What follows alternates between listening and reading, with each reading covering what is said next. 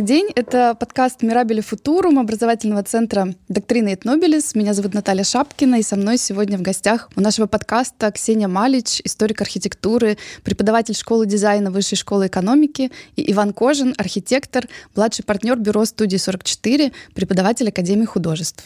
Как вы думаете, вот в силу того, что тема нашего подкаста современная архитектура, вообще, насколько это правомерно, насколько возможен этот разговор о современной архитектуре Петербурга? Потому что вопрос этот, наверное, скорее со стороны такой обывательской, но мне кажется, многие люди, которые там любят путешествовать, приезжая из какого-нибудь европейского города, мы часто как будто бы чисто интуитивно ощущаем вот эту нехватку каких-то современных архитектурных форм, каких-то новаций в этом области. И вот действительно иногда кажется, что ее настолько мало, что те яркие примеры, да, которые, тем не менее, есть, они у всех на слуху, это лишь некие исключения, которые подтверждают правила. Или мы не замечаем каких-то важных тенденций, которые существуют в градостроительстве. Вот как бы вы ответили на этот вопрос?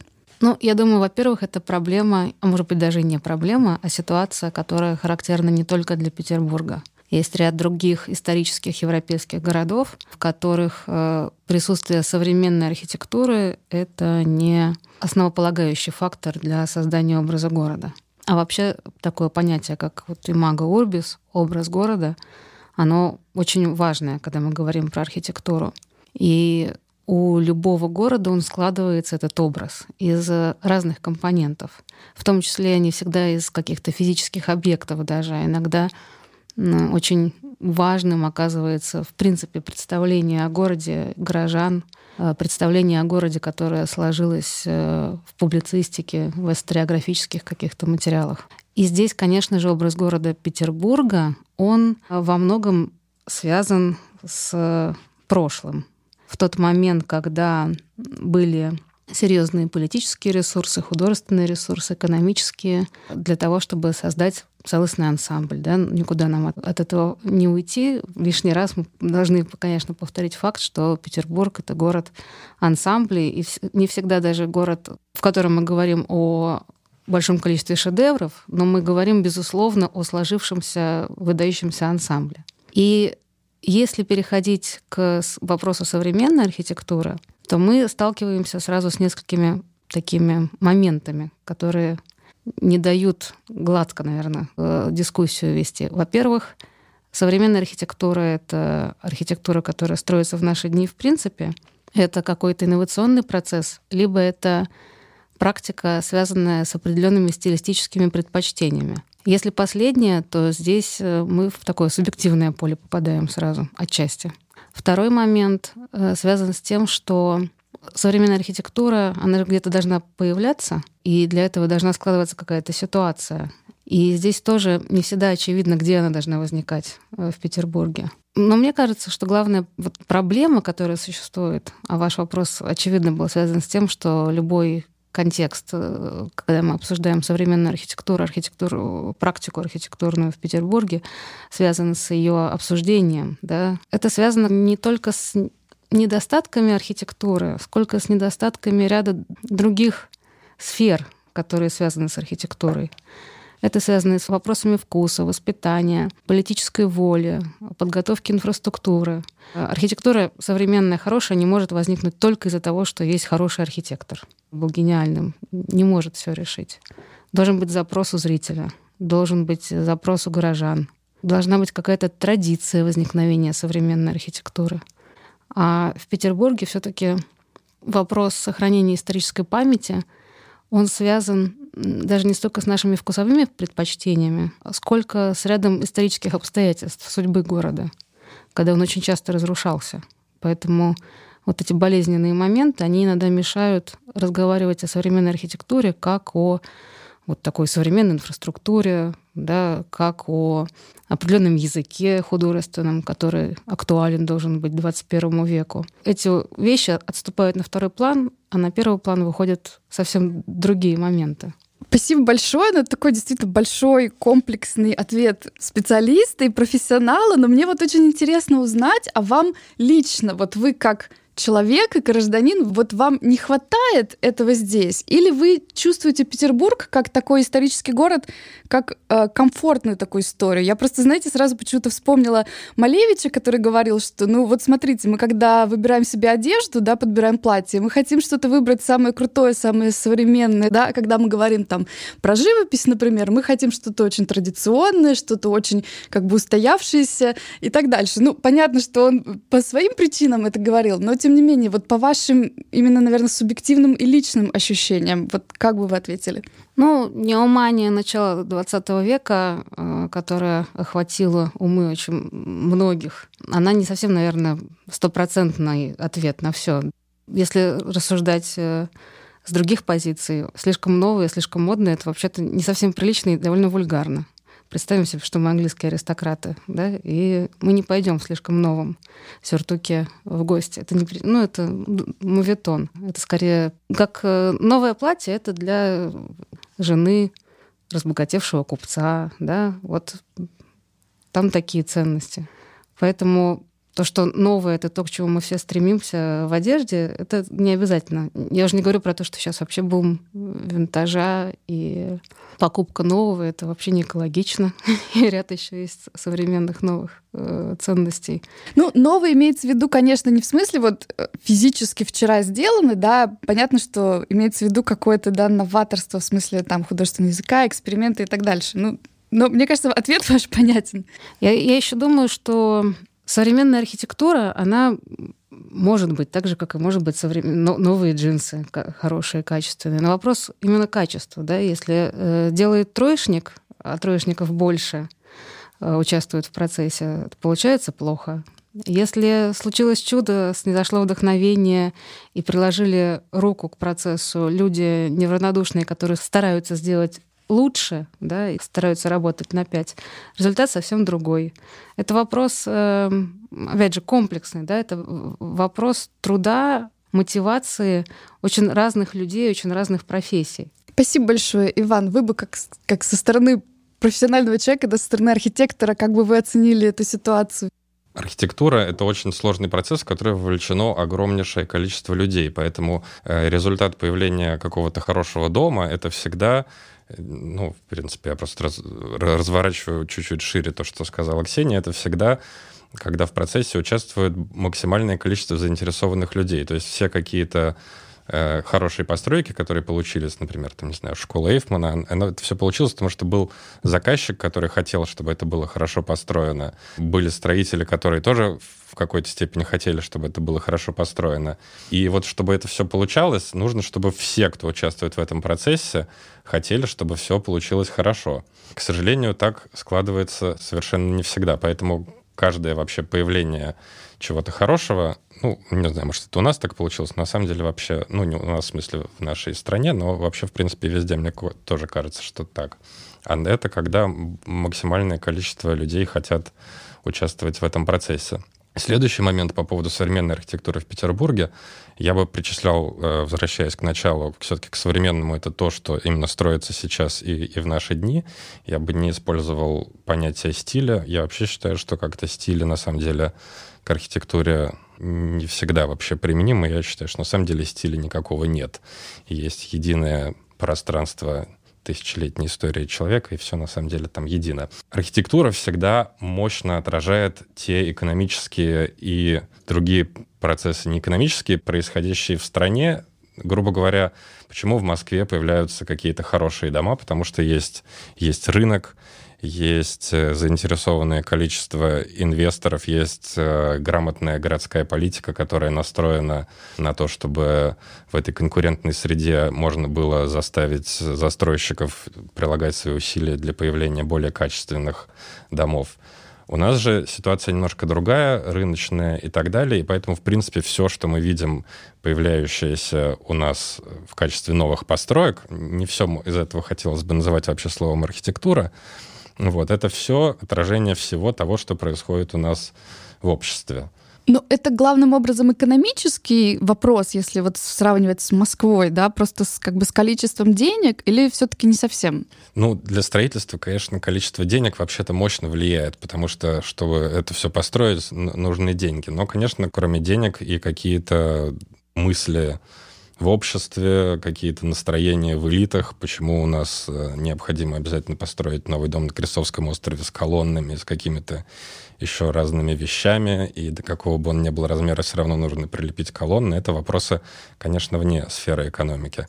И еще, мне кажется, что можно было бы разделить некое понятие просто качественного архитектурного дизайна и именно архитектуры как искусство. То есть вот все, что у нас теоретически строится в качестве новых жилых комплексов, мы, в принципе, не очень хочется называть это архитектурой, но вообще-то это архитектура, и она отражает современные процессы. Мне кажется, что вот это все это требует какого-то просто хорошего строительного дизайна. А вот именно архитектура как искусство — это мне кажется, появление каких-то крупных общественных построек, которые у нас все эти шансы были упущены, появление хороших э, новых общественных построек, новых в том смысле, что это могли бы быть постройки, которые как-то отражают наше время, и поэтому они должны были быть современной архитектурой.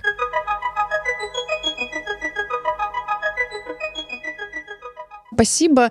И вот э, вы упомянули, да, школу Эйфена. В продолжении вот хочется привести, да, пару довольно известных примеров, но это не совсем как бы новая постройка, да, речь идет и там, и там как бы о реконструкции, да, которую сделало бюро как раз студия 44. С одной стороны, это вот квартал на Петроградской стороне для Академии танца э, Бориса Эйфмана.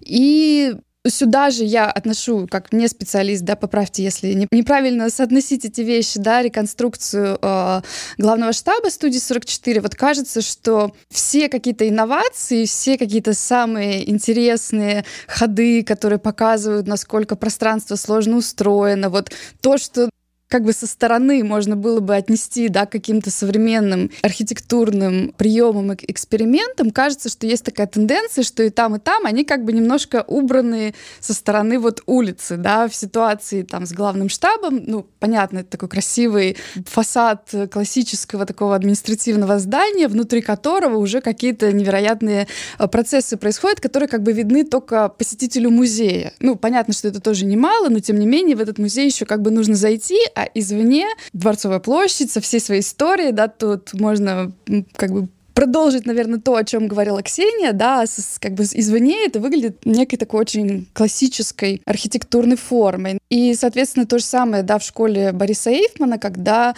ну, как бы, скорее во внутреннем дворе, да, основные какие-то экспериментальные формы скрыты, и тоже, соответственно, нужно сначала туда попасть, а потом уже как бы насладиться всем этим. И, ну, вот для такого, знаете, как, не знаю, у Бенемина он очень любил говорить про фланера такого некого некого зеваку, который шатается по, по городу и как бы вот всеми своими э, фибрами своей души воспринимает архитектуру. Вот если здесь какая-то закономерность или это просто не, ну, я неправомерную такую провожу, как бы некое обобщение? Вы имеете в виду, что э, слишком э, эмоциональный жест, э, привлекающий внимание, он такой не очень легитимный в петербургском пространстве? Ну, как будто бы, как будто бы. Во всяком случае, вот в таком уличном и публичном. То есть вот внутри, где-то во внутреннем дворе, какая-то часть стены, да, которая не бросается сразу. Ну, то же самое штаб, да, мы попадаем внутрь, мы уже там видим эту некую многоуровневость, разные материалы, а, попытку говорить, а, в том числе и с современным зрителем, сохраняя некий такой баланс,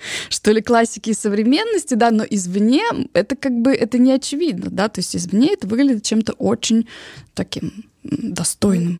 Поскольку извне уже поработал другой архитектор и поработал неплохо, было бы странно ликвидировать результат чужого труда качественный и вместо и заменять его чем-то современным. Мне кажется, ничего страшного в том, что э, сложные структурные решения, которые реализованы в здании главного штаба, не бросаются сразу в глаза. Э, и для того, чтобы их постичь, нужно внутрь проникнуть.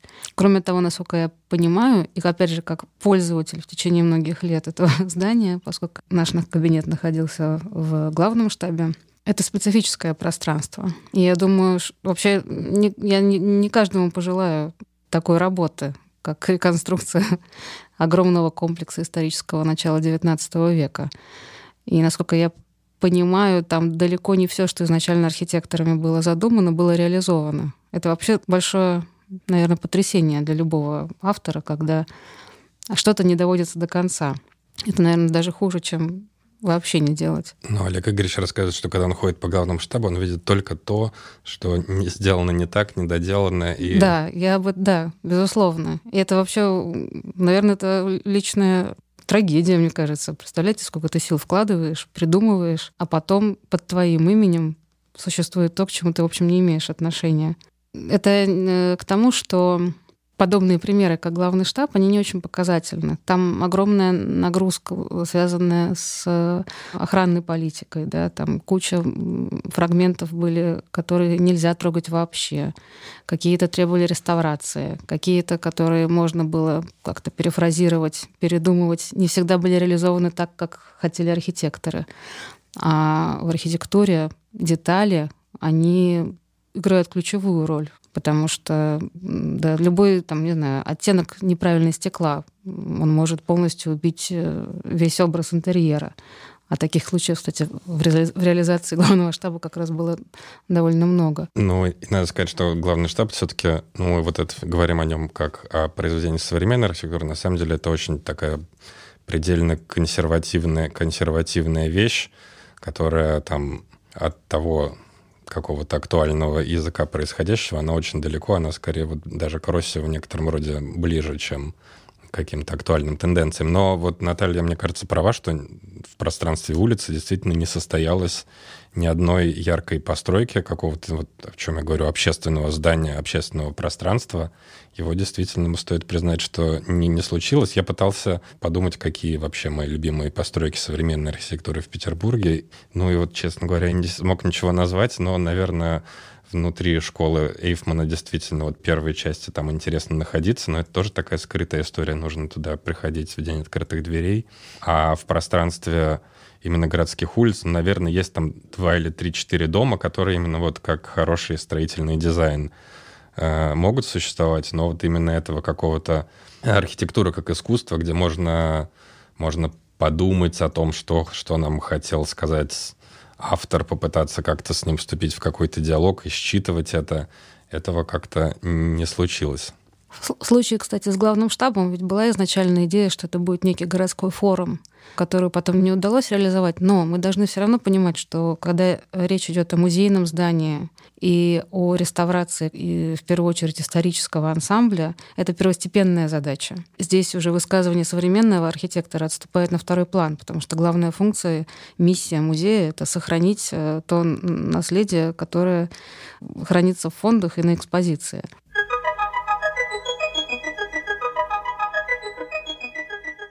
Вы знаете, может быть, я не совсем э, как-то четко сформулировала этот вопрос, но у меня не было задачи как-то покритиковать э, архитекторов и людей, которые занимались э, реконструкцией. Вопрос скорее был такой, ну что ли, э, идейный, да. Я просто на примере главного штаба школы Эйфмана, и, может быть, сюда можно какие-то другие примеры включить, да, хотела подметить вот эту тенденцию и вопрос, согласны ли вы с тем, что она существует? То есть понятно, что реконструкция штаба, да, это отдельный супер интересный вопрос, что там удалось, что не удалось, как сочетаются вообще там экспериментальные какие-то моменты с вот этой идеей того, что задача была действительно сохранить здание и саму какую-то даже концепцию, не только внешний вид, да некую такую концепцию реакцию Росси. Вот. Я просто скорее про тенденцию. Мне кажется, Иван э, ответил, что он скорее согласен, да, что она существует в публичном пространстве, что мы как бы не очень его стараемся тормошить, что ли, если можно так выразиться. Вот опять же, вернусь к главному штабу. Мне, например, кажется единственным возможным решением то, что со стороны главный штаб выглядит так, как его задумывал Росси, потому что это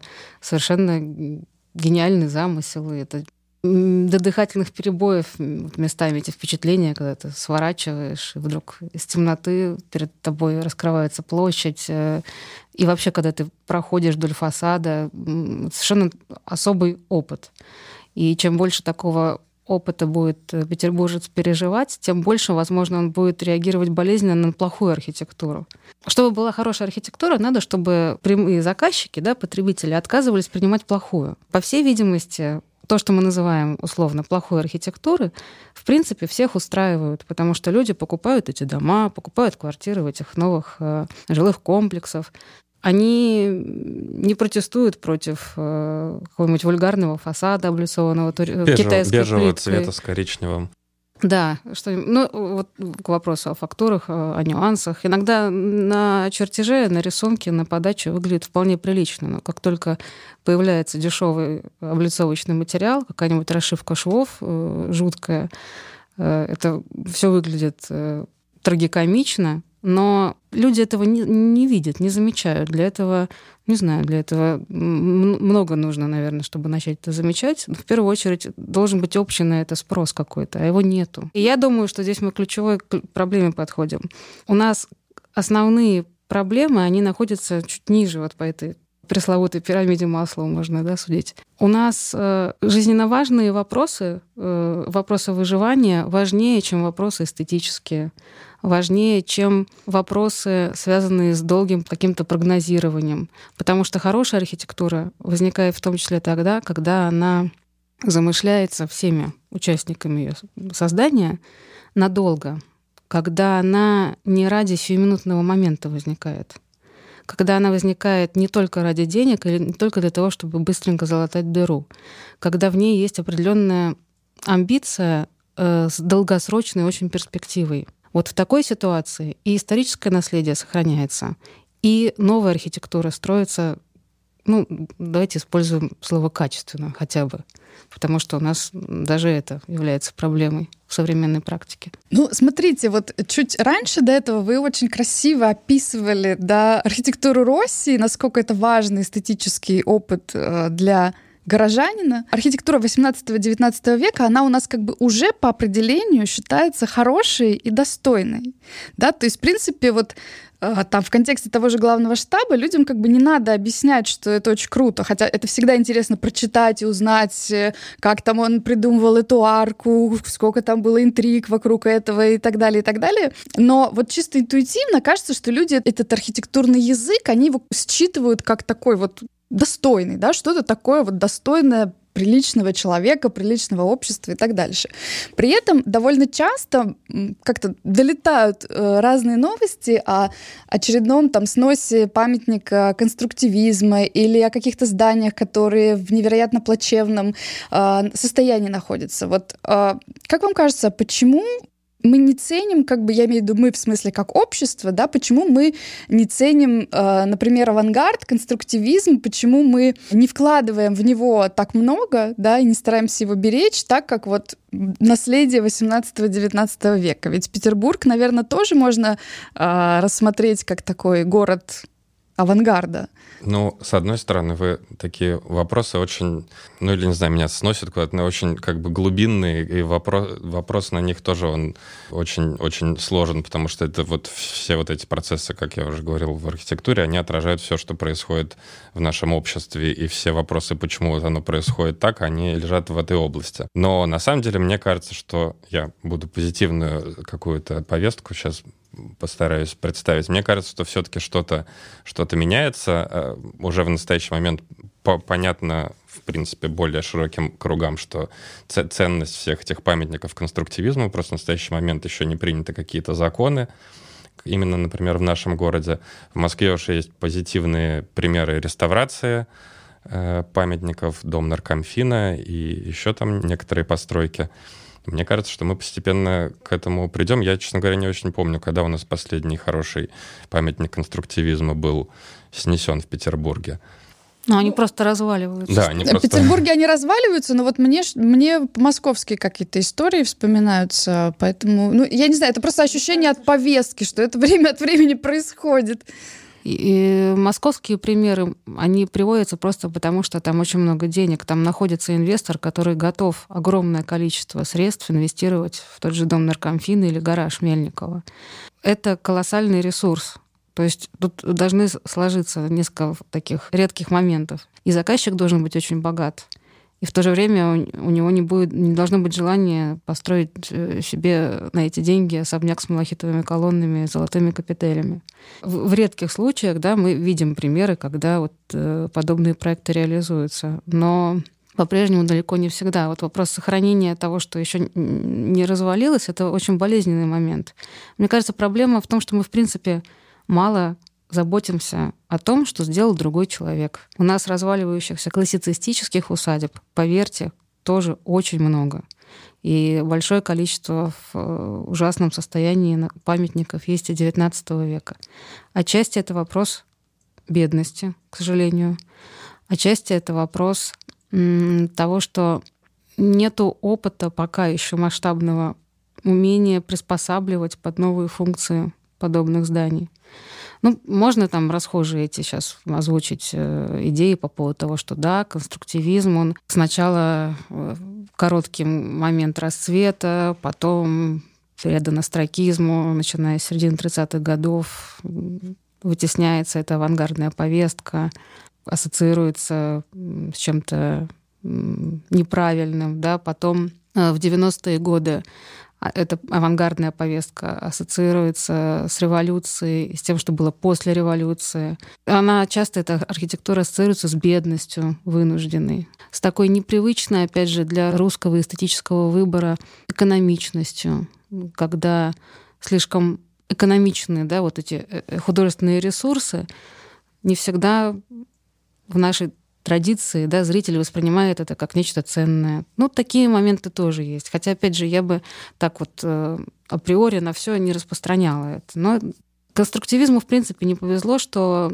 часто ряд негативных ассоциаций исторических с периодом, который связан с расцветом конструктивизма, мешает адекватному восприятию этого художественного языка. Хотя, опять же, это не только с конструктивизмом связано. У кого-то плохие ассоциации со сталинским периодом, у кого-то плохие ассоциации с, э, не знаю, с брежневским застоем. Кому-то нравится советский модернизм, а кому-то он кажется брутальным, неприветливым, подавляющим человека.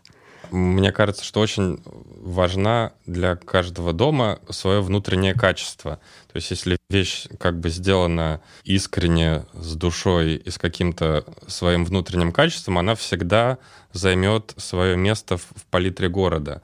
Потому что, например, ну, если потом глубоко там копать, скажем, здание Зингера, вот меня сейчас, например, пугает. Но оно сделано, ну, вот оно качественно сделано, там хорошие детали. И люди, которые рисовали весь этот бред, они как бы старались, э, старались они в него верили. Также мы смотрим на БКЗ, которое вообще-то там совершенно неуместно в этом во всем пространстве, но оно тоже сделано с любовью, насколько это все было возможно. Поэтому мне кажется, что очень важна при появлении архитектуры современной, но она потом уже станет несовременной, очень важна какое-то вот это внутреннее качество, чтобы оно не развалилось в ближайшие 20 лет, и нам не хотелось его снести.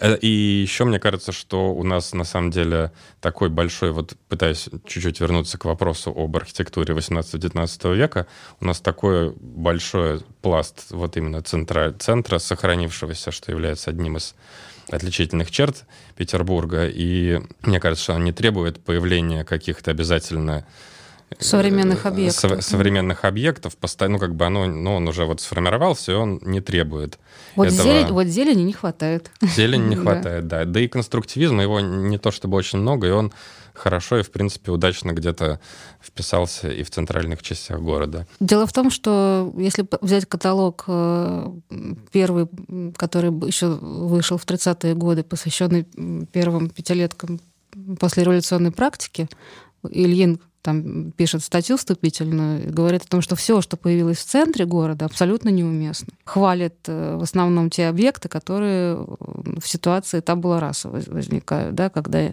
какой-то контекст э, уже сложившийся не мешает.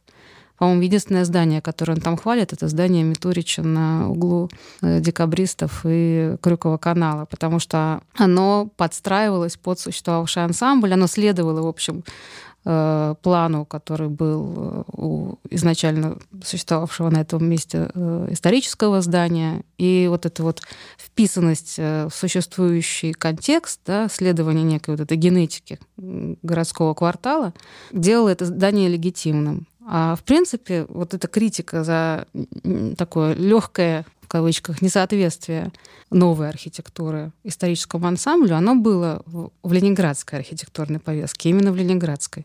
Это специфика именно восприятия местного, локального. Э, воспринималось это, в общем, не всегда с, с энтузиазмом, и критических замечаний было очень много.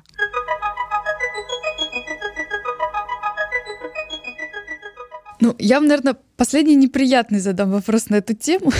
Вот Ксения Мальч, вы курировали невероятно важные архитектурные выставки, да, такие настоящие архитектурные блокбастеры. Просто, мне кажется, уровень образования петербуржца, он вырос благодаря вашим усилиям довольно существенно, да, стоит только вспомнить проект, например, Захи Хадид в Эрмитаже, ну и целый ряд других. Иван Кожин, автор просто супер значимых, каких-то социальных, очень острых проектов, да, как Музей обороны и блокады Ленинграда, который вообще как-то меняет, расширяет наше представление о том, как в принципе, да, архитектура может разговаривать с современным человеком на какие-то сложные, травматические, такие исторические темы. И вот опять буду в эту точку, в этот вопрос направлять, да, согласны ли вы с тем, что вот все равно современная архитектура, она как бы живет, да, но развивается, но живет скорее в музее, как выставка, да, как проект, как идея, э, что-то, что, ну, как бы мы воспринимаем чуть более абстрактно, чем э, мы бы это воспринимали как такие э, болтающиеся горожане, спонтанно с чем-то сталкивающиеся в, просто в своем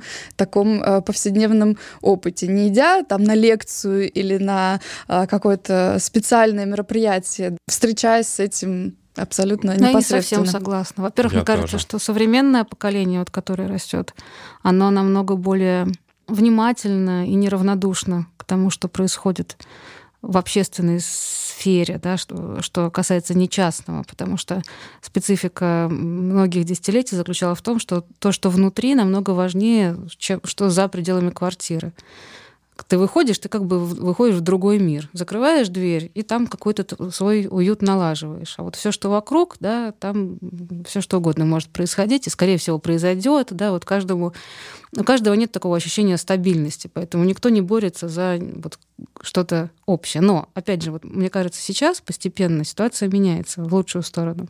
Кроме того, мне кажется, что есть примеры прекрасной архитектуры в том случае, когда хороший архитектор заказчик готовый слушать архитектора, где-то э, не сэкономить, а реализовать так, как хочет архитектор, и добиться качественной архитектуры. То есть можно построить крепенький сарай, да, можно построить то, что мы называем архитектурой. Для этого должна быть мотивация э, у всех участников, опять же, процесса.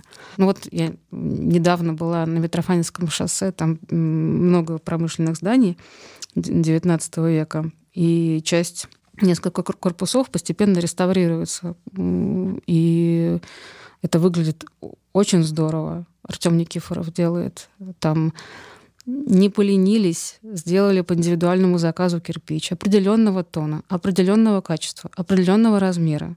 Хотя в 90% случаев наш инвестор говорит, э, вот то, что дешевле, да, что, что проще, то идет э, в качестве строительного материала.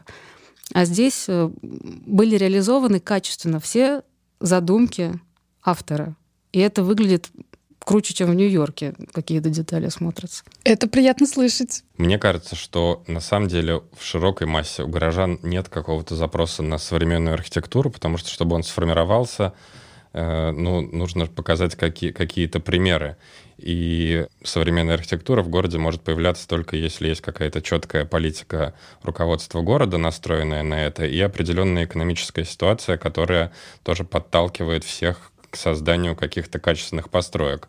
Либо должны мощно все граждане Петербурга в количестве 6 миллионов срочно съездить по Европе, посмотреть все столицы. Хотя бы по Скандинавии, да, которая по Скандинавии, климатически ближе и что-то проанализировать и что-то для себя понять. Потому что я прекрасно понимаю среднего горожанина, который купил квартиру пока еще где-то не в центре, и, конечно, он не хочет, чтобы что-то разрушалось, а если что-то там строится, пусть оно выглядит точно так же, как дома 18 и 19 века.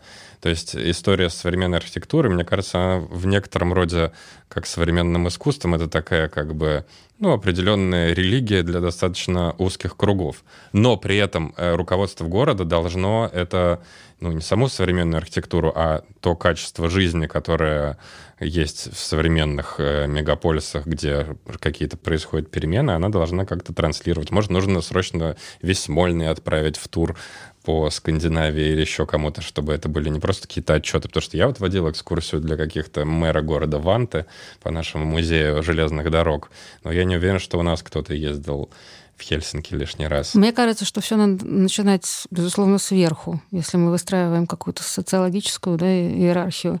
Потому что, уверяю вас, Сложно что... представить баррикады, на которые выходят люди и говорят, пожалуйста, только безрамное Сохраните... остекление, да, деревянные, уберите пожалуйста, керамогранит. Да, и деревянные рамы, пожалуйста, вставьте вместе с теплопакетов. Отмойте нам керамическую плитку. И я уверяю вас, что, во-первых, посмотрите на рынок. Сейчас цены на жилье в новостройках взлетело космически. Это все разлетается в считанные минуты. Это люди, которые покупают эту современную архитектуру. Почему нам кажется, что им не нравится эта современная архитектура? Они же покупают там квартиры, если мы говорим о жилье, например. Опять-таки, рыночная ситуация. Вот есть участок в Москве. Чтобы тебе что-нибудь построить, ты должен вынести проект на градсовет. Все лучшие архитекторы должны рассмотреть, делаем мы это или не делаем, и тогда тебе дадут, значит, там что-то построить. Еще у тебя есть куча конкурентов, потому что внутри значит, Московской кольцевой автодороги, надо еще приложить, ну, есть больш, широкий выбор, большая конкуренция, и люди не понесут свои деньги к чему-то, что сделано из, э, в бежевую плиточку 60 на 60 облицовано, и там, скажем, нету скоростных, скоростных лифтов. У нас же такая ситуация, что это все равно кто-то купит, и опять же нету какой-то жесткой политики. Понятно, что с одной стороны все виноваты, и архитекторы, и, и, и люди, и горожане. Ну, вы знаете, мне кажется, что это вообще какая-то идея, это, надо, это что-то, о чем надо подумать, потому что обычно, вот, не знаю, мне кажется, все очень любят там разные социальные проекты, рассказывать что-то для школьников, там, для пенсионеров, для разных э, незащищенных слоев населения, как это принято называть на таком официальном бюрократическом языке. А вот действительно, экскурсии для Смольного, это же Мне классная кажется, тема. что Смольному уже, наверное, наверное, экскурсии поздно проводить. Я ничего не имею против. Я скорее за внимание к образованию школьников и студентов. Я верю только в образование. И я просто уверена, что это в долгосрочной перспективе даст результат. Но не может э, возникнуть э, хорошая, качественная современная архитектура с нуля. Не может за 30 лет возникнуть инфраструктура э, новая, в которой вот все эти компоненты будут хорошо работать. И заказчик, чтобы был со вкусом, и архитектор, который готов отстоять свои решения, а зритель, у которого будут определенные потребности сформированы. Это процесс, он требует времени. Я думаю, что больше, чем 30 лет на это нужно.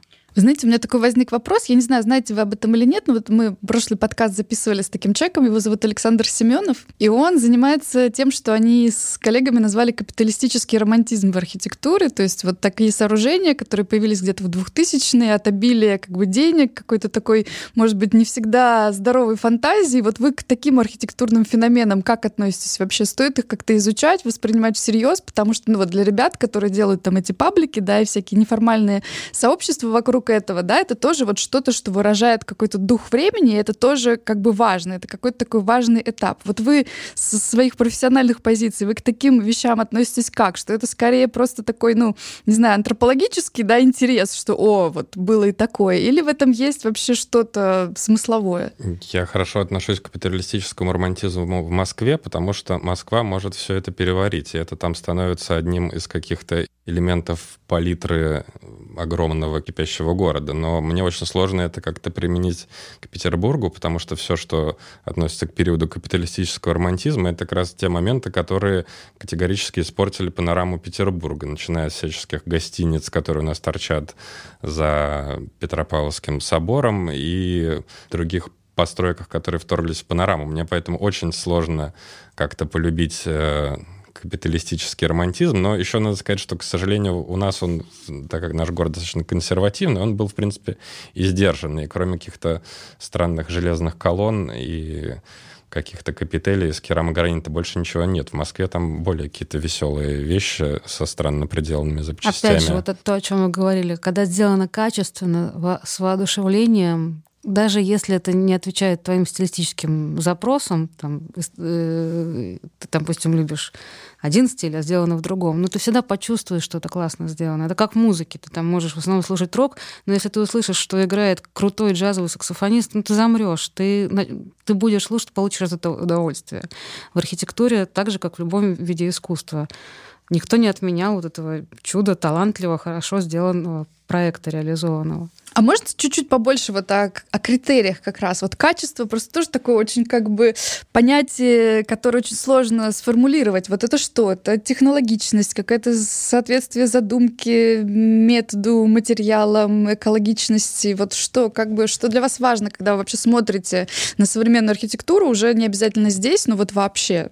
Да, особых критериев, конечно, нет, это личный опыт всегда каждого смотрящего. Я думаю, из таких объективных факторов, которые ну, в 99% случаев вот, это можно применить такую формулу.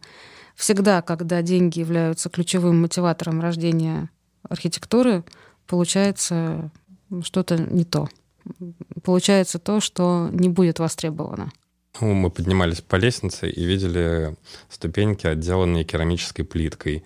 А в здании Русского музея там ступеньки из цельных кусков известняка.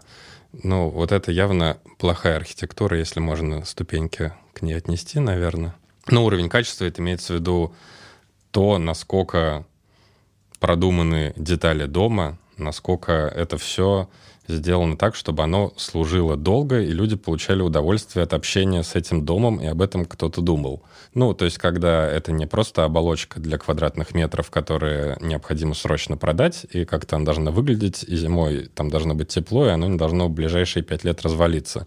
Вот, если кто-то думает о том, как люди будут взаимодействовать с этим домом, какие они будут испытывать чувства, и как нам лучше это сделать, чтобы оно было хорошо и служило долго, то это, наверное, какие-то критерии качества. Но оно такое, как бы, качество именно строительное в некотором роде, но, но это тоже очень важно. Ну, и есть дальше мы просто уйдем в какие-то рассуждения про то, кому какая современная архитектура и что в ней нравится. Ну, а можете пару слов об этом, если можно коротко? Ну, вот вы когда платье покупаете, если у вас нет цели действительно создать какой-то фриковской образ, вы же чувствуете разницу между плохо сделанной синтетикой и качественно сшитой, не знаю, какой-нибудь шерстяной вещью, да, э, из хорошего материала, где явно внимательно была сделана строчка. Вы же чувствуете это, вам же приятно даже прикоснуться иногда хочется. Вот хорошая архитектура, ну, мне лично, очень часто я ее трогаю это прямо даже информацию дополнительную сообщает. Эти моменты ты замечаешь, опять же, когда тебе они становятся важны. Вот когда тебе вообще все равно, лишь бы что-то надеть, да, тебе все равно синтетика, там не синтетика, э, плюш, шерсть, да, тебе нужно там, спастись от зомби и добежать до супермаркета и там запереться. Это одна ситуация. В ситуации, когда зомби нету, ты сыт, все хорошо, ты только что посидел, книгу хорошую прочел, ты начинаешь другим деталям внимательно относиться. Тебя появляется шкала наблюдений в какой-то, на каком-то другом этапе, да, в другой сфере. Каких-то объективных формул, как оценивать архитектуру, к сожалению, нет. Во всяком случае, если пытаться эти формулы дать стопроцентным людей на земном шаре. Я могу дать советы своим студентам.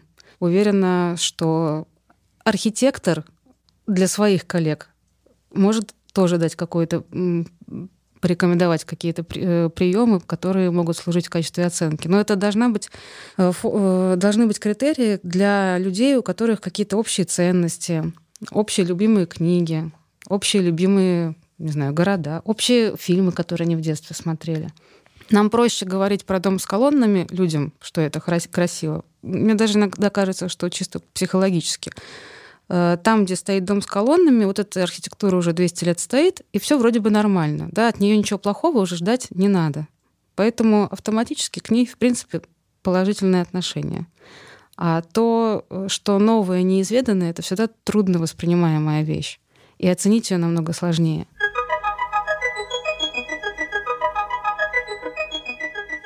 Спасибо. И в завершении хочу спросить, а есть ли у современной архитектуры, я понимаю, что это очень общий вопрос, да, но тем не менее, как мы, да, тоже современную отличаем как бы от не очень современной, а, какой-то, ну не знаю, образ современности, каких-то ключевых э, проблем, а, некое представление о том, как раз-таки вот что такое этот самый современный человек, да, к которому она как бы адресуется. И петербургская публика, насколько она соотносится с этой современностью? И вообще так ли консервативны петербуржцы, как их обычно принято представлять в свете вот всей этой нашей любви э, к 18-19 веку, к историческому центру и так далее? Мне кажется, на самом деле петербуржцы мощно консервативны где-то. В этом их прелесть. Да, может, да, в этом, наверное, их прелесть. И новые петербуржцы, и старые петербуржцы все как-то глубоко консервативны.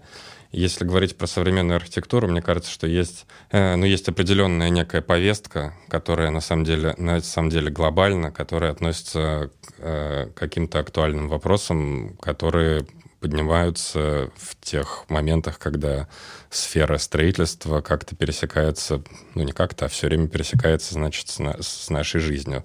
Наверное, несколько, какой-то период до пандемии самые актуальные вопросы это были некие общественные пространства, как мы будем взаимодействовать друг с другом в цифровую эпоху, а также, конечно, вопросы экологичности, того, как мы вообще относимся к тому, что мы сделали Поэтому все, что связано с сохранением наследия и распределением материалов, это все продолжает быть актуальным. Сейчас, наверное, появляются какие-то новые истории, связанные с тем, что мы по-прежнему хотим быть вместе, но не можем, и цифровое, цифровое пространство, и как на это Э, будет реагировать архитектура, потому что человек, он, в принципе, как и был 2000 лет назад, имеет по-прежнему две руки и две ноги и испытывает все те же чувства от пространства, в котором он оказался, но какие-то другие обстоятельства современной жизни, они стали немножко другими.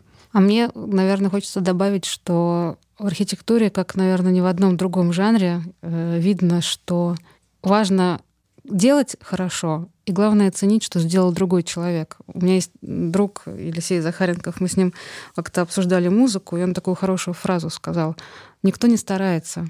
И это так, так точно. Вот когда не старается, получается плохо на самом деле. И это не прикрыть э, ничем. В архитектуре важно, во-первых, чтобы те, кто ее делал, старался, а те, кто пользуются этой архитектурой, ценили бы труд другого человека. Мы вообще очень мало уделяем внимания другим людям мы очень мало ценим чужой труд. Он как, как будто бы ценности какой-то не имеет. Вот усилия, которые приложил человек, мы часто их не замечаем. Мы не обращаем, вот плохо человек сделал, а другой сделал хорошо. И мы не выделяем то, что сделано хорошо. И вот если мы научимся по-другому ценить старания, будет намного лучше всем. Вообще, в конце концов, каждый человек должен понимать, что вот, э, каждую секунду, да, любой его выбор — это след, который он оставляет. Паршивая плитка, которая наблицовала ступеньки общественного здания, это след, который он оставил во Вселенной. Вот ему дал, дан был этот миг крошечной жизни, и он потратил на то, чтобы гадость эту сделать. Мы об этом не всегда задумываемся, да, что вот результат нашего труда — это и есть мы. Я абсолютно разделяю гуманистический подход к Ксении. Мне только в конце хотел сказать по поводу моих ощущений относительно современной архитектуры. Мне кажется, что ну, архитектура, как любое искусство, это некая деятельность человека, там присутствует некий какой-то язык со своими какими-то законами. Вот ты когда начинаешь ходить часто, не знаю, на балет или в оперу, ты начинаешь что-то про это понимать. И то же самое, что если ты начинаешь как-то интересоваться архитектурой в том или ином виде, то ты через какое-то время тоже начинаешь что-то что про нее понимать. И всегда хочется, ну, ты когда видишь какой-то дом, если вот в нем есть определенные качества, ты вступаешь в какой-то диалог с его, с его автором, и ты пытаешься понять, что он тебе хотел сказать, и зная всю какую-то историю, некий общий поток истории архитектуры, ты как бы общаешься с, со всеми предыдущими ар- архитекторами, и поэтому мне вот кажется, что хорошая архитектура — это все ну, единый процесс трансформации человечества и вопросы стиля — это как бы такое вот что-то наносное вокруг какой-то политический строй, экономической ситуации. Ну вот получились такие стили, а на самом деле какие-то глубинные вещи, они все время одни и те же в том или ином смысле. И вот хочется, чтобы появлялись именно, я говорю не о строительном каком-то качественном дизайне, который нам нужен для наших домов, в котором мы будем жить, но именно Петербургу, возможно, не хватает одной или двух каких-то больших общественных построек, сделанных вот с таким чувством, чтобы там была какая-то идея, какая-то концепция, чтобы можно было получить вот этот уровень удовольствия от изучения архитектуры. Ну что, спасибо вам большое за этот разговор, очень ценный, мне кажется. Не знаю, я вдохновилась и буду точно больше, мне кажется, следить и смотреть и пытаться понять э, современную архитектуру. И, конечно, мне кажется, нам всем действительно стоит больше ценить усилия других. Спасибо вам. Спасибо. За приглашение. Спасибо.